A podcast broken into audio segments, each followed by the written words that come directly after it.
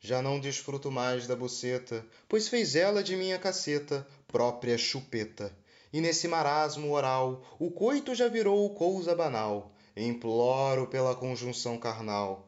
Ácida saliva, ardor descomunal, não lubrifico mais meu pau, de líquido vaginal. Não há perspectiva positiva, quem diria, mordida inofensiva, parece queimadura de água viva. Até mesmo o fétido foder anal seria alívio sensacional, mediante tamanha maldição bucal. Tormento escrotal, não posso calcular valor venal para desperpetuar este ínfimo carnal.